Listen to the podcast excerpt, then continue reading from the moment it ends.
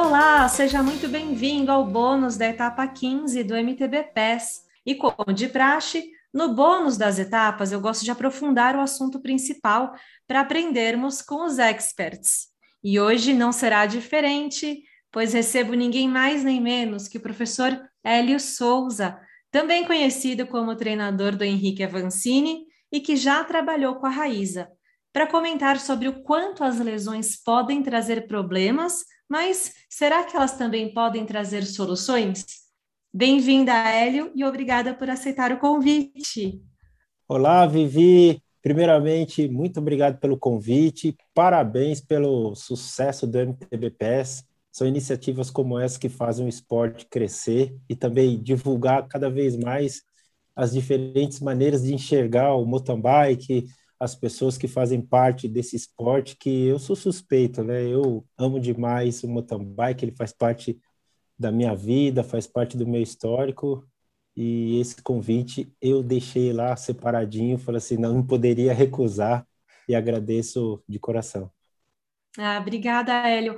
A gente tem assunto para fazer uma temporada inteira com você, né? Então, assim, até te trazer para um bônus é até assim, eu preciso me segurar para a gente não, não é, conectar com todos os assuntos que eu gostaria de falar. Mas hoje a gente vai focar nesse das lesões, porque é algo que, inclusive, esse ano de 2021 a gente viu acontecer muito no mountain bike feminino e masculino. A gente teve Yolanda Neff, Kate Courtney, Pidcock e Vanderpool, ou seja, os principais nomes se lesionando, alguns voltando bem rápido, outros nem tanto. E aí eu te pergunto, é, tem como lesão ser algo positivo na vida de um atleta? Olha, uma pergunta bem interessante e provocativa, né? Porque lesões elas sempre são algo que é, acabam mexendo muito com a vida do atleta, porque a lesão ela tem um aspecto físico, fisiológico do trauma, dependendo do tipo de lesão, né, seja lá qual for, e também tem o aspecto psicológico e também social, porque dependendo do momento que essa lesão ocorre, a situação que ele ocorre, envolve muita coisa na vida do atleta. Infelizmente ou felizmente acontece com, com grandes atletas, né? O ciclismo é uma modalidade, porque, por incrível que pareça, que tem muitas lesões, né? E principalmente quando se fala de busca por performance, o atleta ele acaba se aproximando mais da lesão, não por dolo, não por vontade de querer se lesionar, isso não é o motivo principal, mas é porque cada vez mais que você se expõe, coloca o corpo para extrair o máximo, você está mais próximo de ou lesionar ou performar cada vez melhor, né? Até nós, como treinadores, nós temos que, até fazendo uma autocrítica, é, aprofundar um pouco mais, porque lesão ninguém quer. A gente tem que conscientizar o atleta que, que isso pode acontecer. É parte do, do esporte, é uma realidade, e se ele for pego de surpresa, e dependendo o como que a lesão entra na vida ou na carreira dele, pode ser o início do fim. Uhum. Um atleta que tem, tinha potencial para ter grandes resultados. Sim, é, é, o lance de tipo, vou voltar mais forte nem sempre dá certo, né? Depende de todo o contexto que a pessoa vive e às vezes ela tem que virar a página do esporte e seguir a vida de outra forma, se redescobrir, né? Por exemplo, logo no início, quando o Henrique mais novo, ele teve um, uma lesão no pé e na ânsia que ele, o Henrique sempre foi um, um atleta que quis muito. Todos os atletas querem, mas ele uhum. ele é fora da curva nesse sentido. Ele ele quer, ele quer muito tudo. E ele logo que lesionou, naquela época menos maduro, como como tem a maturidade de hoje, ele logo retornou dessa lesão. E aquilo, apesar de ser um episódio traumático, foi um grande, primeiro grande aprendizado para ele, porque se acontecesse hoje, com certeza ele não repetiria, porque o fato dele ter retornado mais cedo para para os treinos, para as competições, deixou uma marca ali que ele não precisava para o momento. Uhum. Depois vieram as Olimpíadas, que também foi o foi tudo de bom e tudo de ruim. Ele, ele já falou várias vezes sobre isso, né? Então, é, ele aprendeu muito com aquele episódio. Ele nunca tinha ficado dois meses parado. Da, uhum. da longa ele ficou, vida então, dele. dois meses parados nessa, nessa lesão do pé? Não, da, das Olimpíadas de 2016. Das costas, né? É, das costas. E ali uhum. ele, poxa, foi uma grande virada para a vida dele. Só que nem todos os atletas vão conseguir ter essa virada, né? A gente costuma sempre glamorizar, talvez, assim, uh, as situações boas.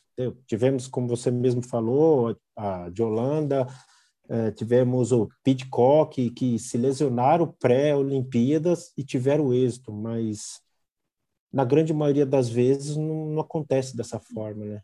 Uh, no caso, a Raíza. A Raíza é uma atleta que eu admiro demais. É uma guerreira, assim, uma mulher de fibra, de garra mesmo, e que a sequência do Ré10 mais a lesão, o fato de, do momento que, que ela se lesionou, que foi após é, o período classificatório das Olimpíadas, gerou uma série de consequências depois. Então, se não fosse por um suporte, se não fosse pela, pelo apoio que ela tem, talvez assim seria muito difícil ela tá retornando agora e olhar para frente e conseguir é, enxergar algo positivo por os uhum. próximos anos. É, depois você vai conseguir ouvir a nossa entrevista com ela. Ela falou muito abertamente sobre esse processo. Foi muito legal, assim, foi realmente sincero e honesto o que ela compartilhou, eu fico até arrepiada, porque é, ela falou, fala desse suporte fundamental, né? E aí te pergunto, Hélio, você como treinador de tantas mulheres, como que você faz para ajudar a dar um auxílio? Não, assim, o treinador ele não é é a pessoa que vai dar um suporte 360, né? As pessoas não podem achar que o treinador vai funcionar sem feedback, né? Que ele vai adivinhar, ele pega uma bola de cristal e adivinha o que, que o atleta precisa. Não é assim, tem que ter muita conversa, é muito, o, atleta tem que dar feedback do que, que sentiu nos treinos e tal. Lógico que você analisa dados, mas, né, é, o atleta se conhecer é tão importante quanto você conhecer o atleta.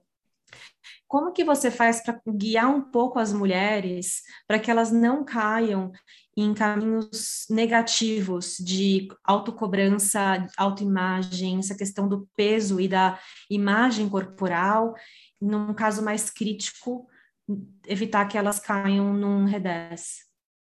Vivi, eu sou do, de uma família de muitas mulheres. Eu tenho duas filhas, meu irmão tem três, três mulheres, eu tenho duas e minha irmã tem uma. É um privilégio absurdo.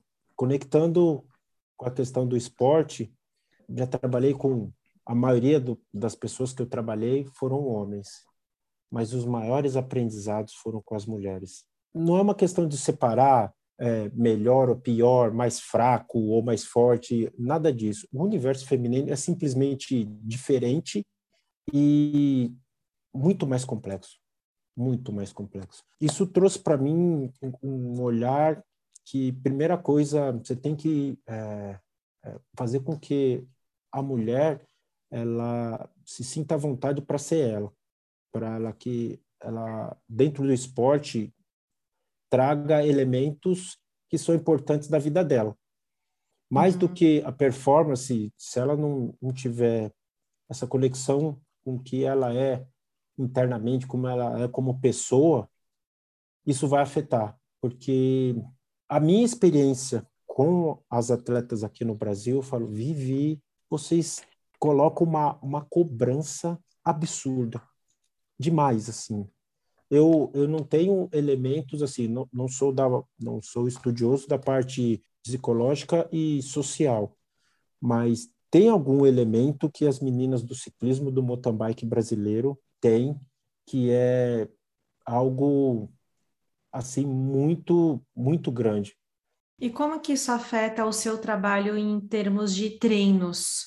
É, no que você vai passar para o atleta, no que, que você vai sugerir? Então, por exemplo, é, quando a pessoa faz passa por uma cirurgia e tem que passar por uma recuperação, você, você deve saber, né, ali mais ou menos quanto tempo demora para poder voltar a treinar, mas vai muito do atleta de respeitar o processo de cicatrização. Você não está ali todo dia para, ah, deixa eu ver como está o seu corte, para ver se já está na hora, se dá, dá já para você voltar a treinar, né? E o médico também não. É, tem os retornos no médico, mas você fica dependendo um pouco desse feedback geral, né?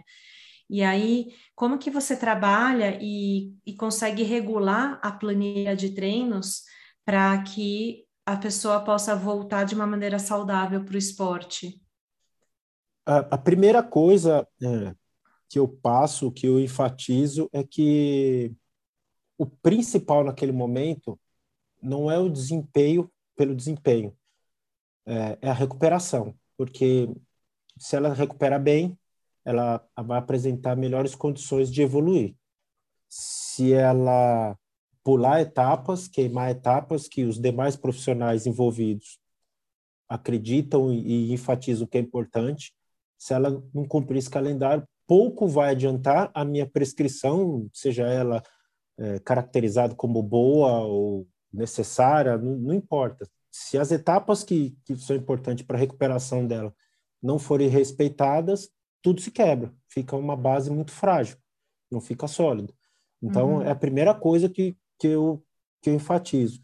E talvez uma das coisas mais difíceis, porque é, é difícil você frear, principalmente, ah, dá o um exemplo, Raíza, Henrique Avancini, são pessoas que, puxa, têm uma adrenalina bastante alta, eles são intensos, são, são pessoas que, quando colocam uh, os pés e as mãos em alguma coisa, eles se entregam de uma maneira muito, sei lá, de corpo e alma. Uhum. Então, e isso talvez seja a primeira barreira e no início é mais difícil. Depois disso, é, entender que, que é uma reconstrução, é um processo. E aí eu vejo que as comparações e a velocidade com que você começa a olhar para o seu corpo que podem te jogar para cima ou para baixo. Muitas vezes, assim, se o processo de lesão foi muito custoso e demorou muito, se você olhar para um mês, dois meses, talvez você vai olhar para algo que não seja real e a expectativa não vai bater com a realidade e você vai se frustrar com isso. Uhum. Então, você deu um passo para voltar três.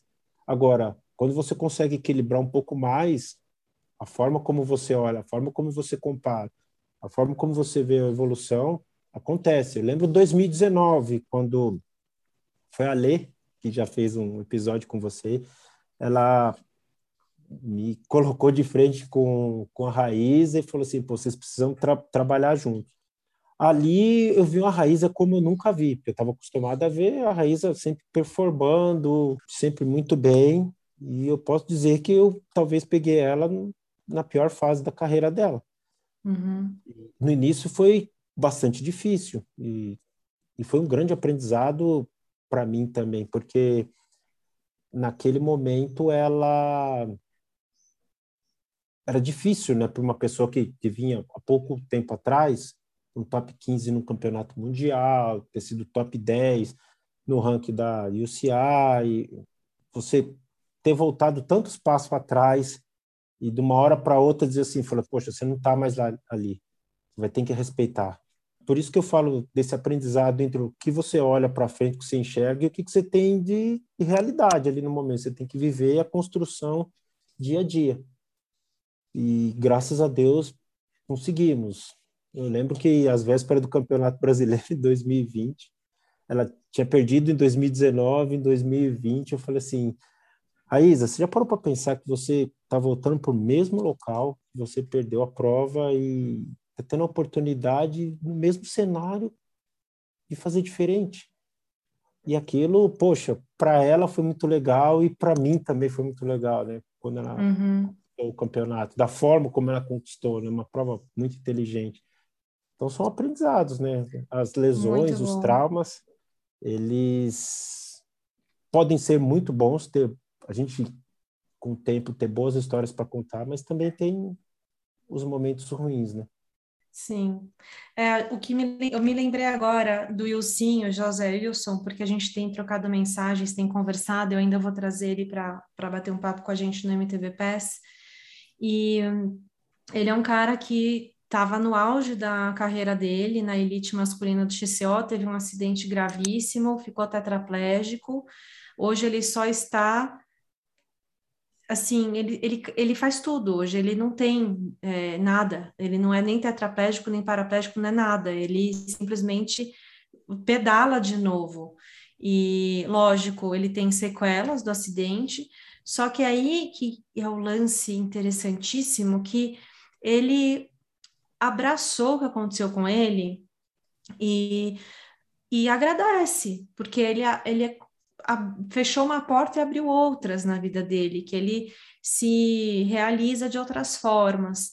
Então, isso que é meio louco, né? O ser humano é, é um bicho assim especial, porque a gente consegue renascer e, e realmente, é, às vezes, através de uma dificuldade, de uma lesão, que é o que aconteceu com o Ilcinho e com a Raíza, descobrir outras coisas que se não fosse pela, por aquela dificuldade, aquele problema, aquele, aquele obstáculo, aquilo que te parou, você não enxergaria e não daria valor e, e não pararia para apreciar. É quase um teste, né? Não, o Wilson, poxa, para mim a história dele é mais que uma história de com final feliz, né? É uma escola, é um aprendizado para a vida em vários sentidos, né? E outro que já esteve aqui no MTBPS, que também me ensinou muito sobre lesão, foi o Edinho, o Edson, que ele Edson teve uma lesão na mão, é, uhum. próximo de Araxá, que era uma prova bastante importante, né? Sempre no calendário na, nacional, uma prova é, de grande destaque. Ele se lesionou e eu lembro que lesionado, já em processo de tratamento, ele foi para a prova, então contribuiu com, com, a performance dos atletas. Foi quando o Lan entrou para a equipe, fez um terceiro lugar e ensinou muito ali sobre o companheirismo, que mesmo no momento de, de lesão, ele achou que era importante estar próximo dos, dos companheiros. E aí, logo depois, antes de, é, no ano seguinte, antes de viajar, para a Copa do Mundo, ele lesionou, e aí quebrou uhum. a clavícula. E ali, Vivi, incrível como ele encarou a lesão de uma forma totalmente diferente. Assim, é. era um outro atleta. Lógico, gostar, não, não gostou, ele não queria estar naquela situação. Mas a forma como ele contornou, a maneira como ele olhou para aquele episódio e falou assim: Poxa, não tem jeito. Eu, o que eu preciso agora é cuidar de mim. Uhum. É, todo o resto passa a ser ter um caráter marginal, porque se eu não cuidar bem agora da lesão, tem que operar, fazer a reabilitação e, e voltar aos treinos. isso foi, poxa, pelo menos é, transpareceu de uma forma tão natural e bem menos traumático como da primeira vez da lesão na mão, que para ele, é, lógico que deixa as marcas no corpo, mas foi um aprendizado para o atleta Edson, assim que vai levar, ele vai levar durante a carreira por muitos anos. Uma coisa que, que eu tenho por concepção é que, principalmente depois que eu tive filho, ao longo desse processo a gente tem que permitir também que o atleta erre. Uhum. Talvez um, um erro controlado um erro controlado, porque incomoda um pouco, e aí eu, mais uma vez, faço uma autocrítica a todos nós, treinadores, é, que, que, muitas vezes queremos ter o atleta embaixo do nosso conforto e que não permite ele que eles observe o que vem ao redor deles e que esse erro sirva como um aprendizado para uma conversa futura, para uma Nossa. estratégia diferente de prova, de treinamento e todas essas coisas. Talvez, muitas vezes, uma lesão acontece, e aí vem no que você falou, porque a gente está deixando o atleta vedado ali e não permitindo que ele enxergue as coisas que podem tanto fazer bem quanto fazer mal para ele. Então, essa cultura a gente tem que deixar um pouco de lado, minimizar os erros, mas saber que uhum. os erros, eles são sim parte do processo, podem acontecer, uma lesão pode acontecer, não por dolo, não porque a gente quer, mas porque faz parte do conjunto do esporte, né? Então. Nossa, é que fala, sabe? Eu fiquei arrepiada aqui ouvindo você falar, achei assim muito rico o que você acabou de compartilhar, Elio. É, eu nunca ouvi isso de um treinador, achei assim sensacional, porque eu, Viviane, agora falando pessoalmente, não tive tempo, né, de me conhecer no esporte. Eu já entrei na jaula dos leões, na elite, tendo que aproveitar a oportunidade que me foi dada, porque eu já estava mais velha e, assim, correndo atrás do prejuízo um pouco. E é, hoje eu vejo quantos erros eu cometi e não foi nada controlado, foi tudo assim, uma coisa atrás da outra, sem tempo de absorver o aprendizado. E aí, se você não se dá o tempo de descansar, conversar com alguém sobre os erros, absorver esse aprendizado, né, aceitar aquilo, entender que isso é parte do processo, é, acontece o que aconteceu comigo. Eu cheguei num ponto de exaustão, eu tive que parar tudo, fiquei um ano sem querer competir. Então, assim, muito bom. E, é, e talvez e se cobrando porque você parou, né? Por que, que eu parei? Porque, é. é difícil de entender, é dificílimo de entender. Não, total, assim, isso daí daria outro programa. Mas para não entrar nessa minha história pessoal, até porque eu já compartilhei ela algumas vezes aí pelas redes sociais, é, e se alguém tiver interesse, comenta com a gente, que a gente depois grava um programa para falar mais disso. É, eu acho que isso reforça a importância do trabalho na base e de trabalho na base estruturado. Então, as crianças começarem a competir, a serem expostas a esse ambiente de aprendizado e, por que não dizer, de erros controlados desde o começo, né? E aí a gente tem mais chances de adultos, atletas mais saudáveis também. É, quer ver uma coisa que talvez fica, talvez não, fica para um outro episódio. Eu sou extremamente a favor de que se fale muito, mas muito mesmo, sobre vitória, sobre vencer. Não como é, meio e fim, mas como naturalizar, porque a, a gente olha muito para o vizinho, olha lá, poxa, que bacana, os suíços, eles vencem bastante, olha o Nino, nove vezes campeão, a gente acha muito legal as vitórias dele. Só que aqui, às vezes, talvez, mais uma vez, a gente põe lá um, um cobertor em cima dos nossos atletas, só que quando viaja, é imprensa, é todo mundo aponta o dedo para o atleta. Vivi, ó, vocês foram lá, vocês têm que agora performar. Uhum. Poxa, a partir do momento que a gente torna isso mais natural, mas não com a cobrança pesada. Olha, tá indo uhum. lá para fazer o melhor. Se vai fazer, eu não sei, eu não tenho bola de cristal. A gente vai lá trabalhar uhum. para isso. Até a, Mas normalizar isso. Normalizar, exatamente. Normalizar até mesmo assim o fato de que o atleta, voltando para o assunto, ele pode ter uma lesão. Olha, uhum. se isso acontecer no, na sua carreira, não é o fim da sua carreira, entendeu? A gente vai trabalhar para que nunca aconteça isso. Espero que você passe os longos anos como atleta sem nenhuma lesão e que consiga evoluir bastante com isso. Mas pode acontecer. Uhum. É o que eu falo para minha filha. Minha filha, você vai brincar, você pode correr e cair. Mas uhum. se cair, eu tô aqui, ó, papai vai passar. A gente vai lidar com isso junto. Exatamente. Lógico, controlado. Não vou deixar ela sair na rua e atravessar a rua sozinha. Mas é, é nesse sentido, assim, que a gente precisa normalizar algumas coisas para a gente evoluir como nação esportiva, como atletas mais seguros, sabendo que o risco existe para várias coisas, uhum. e que se uhum. acontecer, acontece. Acontece é. com, com atleta brasileiro, com atleta suíço, com atleta americano, todo mundo. Tá salvo aqui. Tá atleta, falar sobre como a gente pode naturalizar mais a vitória e barra atletas mais seguros. Achei assim fantástico. Muito bom.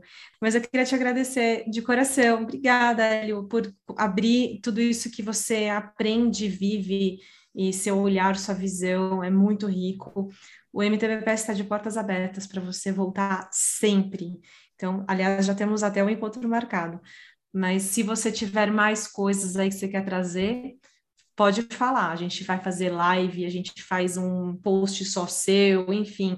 A gente está aqui para compartilhar conteúdo bom e isso você tem de sobra.